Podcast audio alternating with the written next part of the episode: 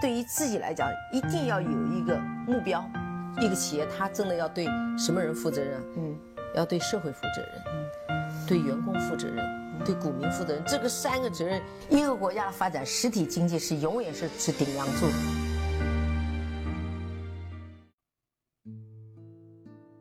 各位好啊，给你一个真实生动的格力电器，我们给的比你要的多。这两天啊，格力的半年报刚刚发布完之后呢，它整个的。格力集团转让股份的事情就又开始一时激起千层浪啊！九月二号晚上，格力电器呢是发出了公告啊，他说有两家意向受让方啊向格力集团提交了受让申请的材料，并足额缴纳了相应的缔约保证金，就是每人要交六十三亿啊。那分别是谁呢？分别是珠海明骏投资合伙企业。和格物厚德股权投资合伙企业和创世投资组成的联合体。那听这些名字呢，大家伙应该都觉得有点怪怪的。那我们把它翻译成我们都能够听得懂的话啊。那珠海明骏呢，它的背后呢，其实就是高瓴资本，就是张磊的高瓴资本。格物厚德呢，它的背后其实就是厚普投资啊。这两家人，我们有的人可能熟一些，有的人不熟一些。那白老师本人呢，对张磊的高瓴资本呢，相对会熟一些。那我们先把公告先看完啊。格力集团将会尽快的组织评审委员会，对两家意向受让方进行综合的评审，按照上市公司国有股权监督管理办法有关规定，在综合考虑各种因素的基础上，择优选择受让方。就是说，格力集团会在两家中选一家，当然也有可能会出现两家谁都不选的最终局面。我又扒了一下格力集团关于公开征集受让方的公告的那份公告，它只是说在九月二号整个收到意向受让方之后呢，会尽快的去审核，但是它并没有给出具体审核的时间点。那我们这个呢？还是只能够去拭目以待啊！现在来看，对我来说，我对呃高瓴资本呢更加的熟一些，普呢不是那么的熟。那我也给大家稍微介绍一下高瓴和厚普，好吧？那先说高瓴资本吧。高瓴资本呢是张磊创立的。张磊是谁呢？张磊是河南驻马店人，以当年高考的文科状元的身份呢，就考入了人大。另外一个跟他一样经历的人呢，就是在江苏省宿迁市的刘强东，他也是以当年的高考状元的身份考入的人大。张磊毕完业之后呢，他就到了五矿集团啊，期间呢，他去过三十多个省份，主要是收矿收煤，直到了二十七岁啊，因为工作巧合呢，接触到一些美国的客户，他才突然决定辞职深造。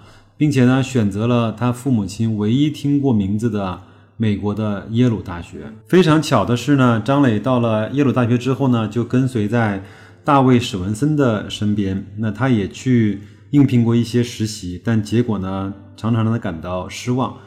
呃，比如说他到一家管理咨询公司啊，让他去计算某一个他从来没有去过的区域需要多少加油站的时候，他的回答是：为什么一定要建加油站？如果电动车普及了，就会不会不再需要加油站呢？以及这里的消费会不会更缺杂货店？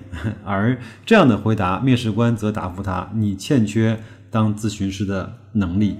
当他开始四处碰壁的时候呢，他就在耶鲁的投资办公室找到了一份实习生的工作，就在大卫史文森的门下开始进入了这种丰富多彩的投资的生涯。他在耶鲁呢做了一段时间之后，还是决定要回国去创业。那他的导师大卫史文森也是给他投了两千万的美金，作为他的一个种子的启动基金，也在中国开始了他的。投资的生涯，他投资的一些呃公司呢也是非常的耳熟能详啊。比如说，我们都知道他投资了百度、腾讯、京东、携程、去哪儿、Airbnb 啊、Uber、百济神州、美的、格力、中通快递、蓝月亮、滴滴出行、美团、蔚来汽车、孩子王、摩拜单车，还有药明康德等等这样的一些公司。包括呢，他在前几年也是突然大手笔的私有化了。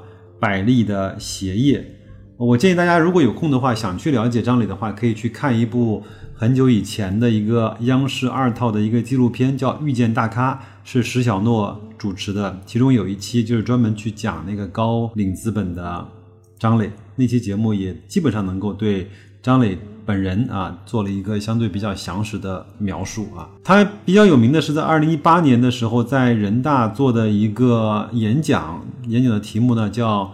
选择做时间的朋友，那其中有几段话讲的还是非常有道理的，那我也给大家去念一下啊。第一个是作为投资人啊，我自己的感触呢是用长远的眼光来去看待问题，去做选择，时间自然会成为你的朋友。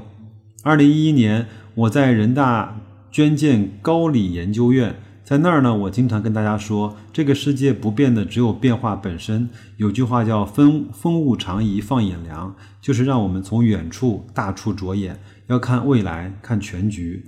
我常常给创业者建议，要学习朱元璋广积粮，高筑墙，缓称王。这个战略呢，在创业中有效，也同样适合你我的生活。做时间的朋友，需要极强的自我约束力和发自内心的责任感。在多数人都醉心于即时满足的时候，懂得滞后满足道理的人，早已经能够先胜一筹。我把这些称为选择延期，享受成功啊。最后呢，张磊作为投资人啊，他又说：“我常常说起我的三个投资哲学：守正用奇，弱水三千，淡取一瓢，桃李不言，下自成蹊。”这三句话呢，分别源自《道德经》。《论语》和《史记》，虽然现代金融投资的工具和方法大多源于西方，但如何使用好这些工具，我还是更推崇我们优秀的中国哲学思想和传统的民族文化。这就是张磊在投资的一些经历和他的一些投资的观念。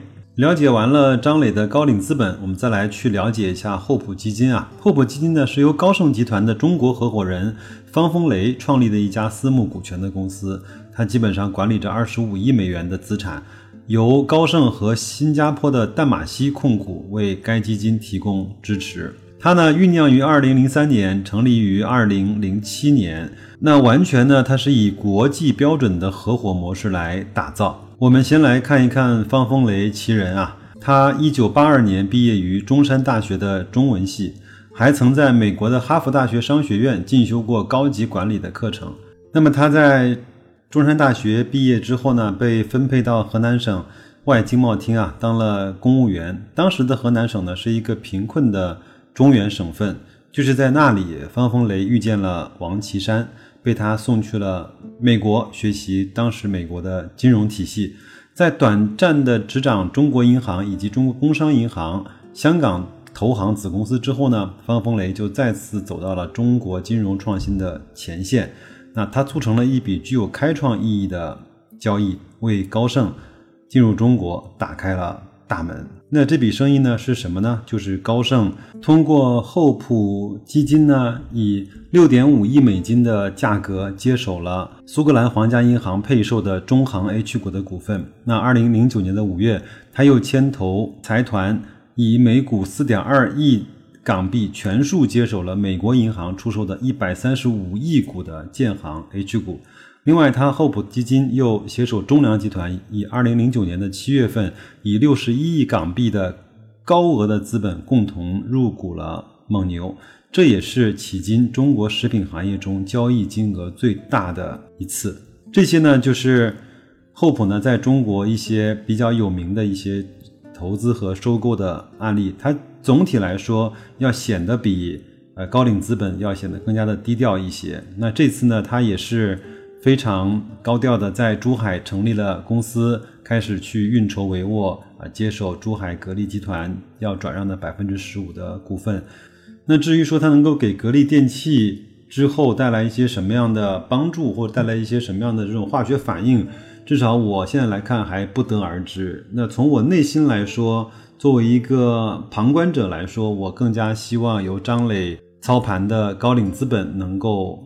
接手格力，并且刚才雪球啊，在网上有人也爆出来说，高瓴资本不介意啊和管理层一起去接手这百分之十五的股权。但是呢，高瓴资本有一个问题，说它既是格力的大股东，它也是美的的大股东。我不知道它这次该如何去平衡这样的事件。它只是换了一个马甲就 OK 了吗？还是说国资委包括格力集团会非常严格的去审查？那假如出现了高瓴资本因为要入主格力电器而把手中所持有的几千万股的美的集团的股票全部的抛售掉或者转让掉，这也是一个。挺令人关注的新闻，你说是吗？至于说它后继的发展，我们也不用着急，猜来猜去也猜不出个所以然，我们就等着它继续的去宣布它更好的一些呃进度吧。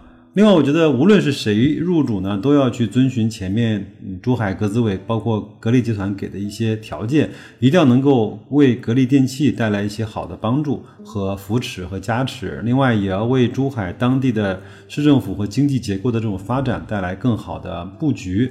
那谁更有资格来去承担这样的重任呢？那在入主了之后，他一定是要嗯不能够去干涉格力电器的经营，甚至还要去帮助格力电器去打通一些现在来看还打不通的一些环节和一些合作的障碍和壁垒。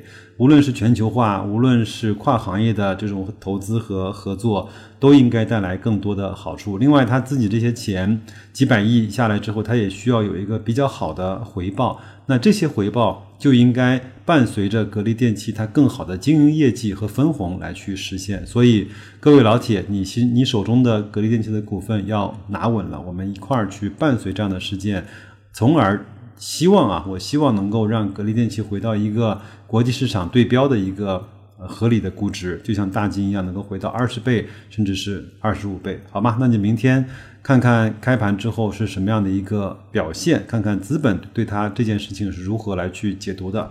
那就这样，祝各位投资愉快，再见。